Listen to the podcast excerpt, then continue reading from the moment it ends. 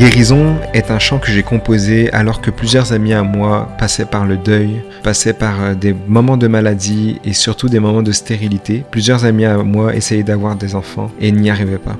Et un matin, je suis tombé sur ce texte de Romains 4, verset 17, qui nous dit que Abraham, placé en présence de Dieu, a mis sa confiance en celui qui donne la vie aux morts et appelle à l'existence ce qui n'existe pas. Alors que tout lui interdisait d'espérer, il a espéré et il a cru. Et ce texte nous parle de la foi d'Abraham, que même dans la difficulté, il a continué d'espérer dans les promesses de Dieu. Et Dieu n'abandonne pas ses promesses et il a accompli sa promesse. Abraham a eu des enfants. Et j'ai composé en quelques heures ce chant qui s'appelle Guérison. Et je prie que ce chant puisse interpeller des gens, des gens qui n'auraient plus envie de croire, des gens qui n'osent plus croire en la guérison, qu'elle soit physique, qu'elle soit émotionnelle, qu'elle soit mentale. Je prie que ce chant puisse bénir des gens et que ce chant puisse être les mots de ces personnes qui n'arrivent plus à croire.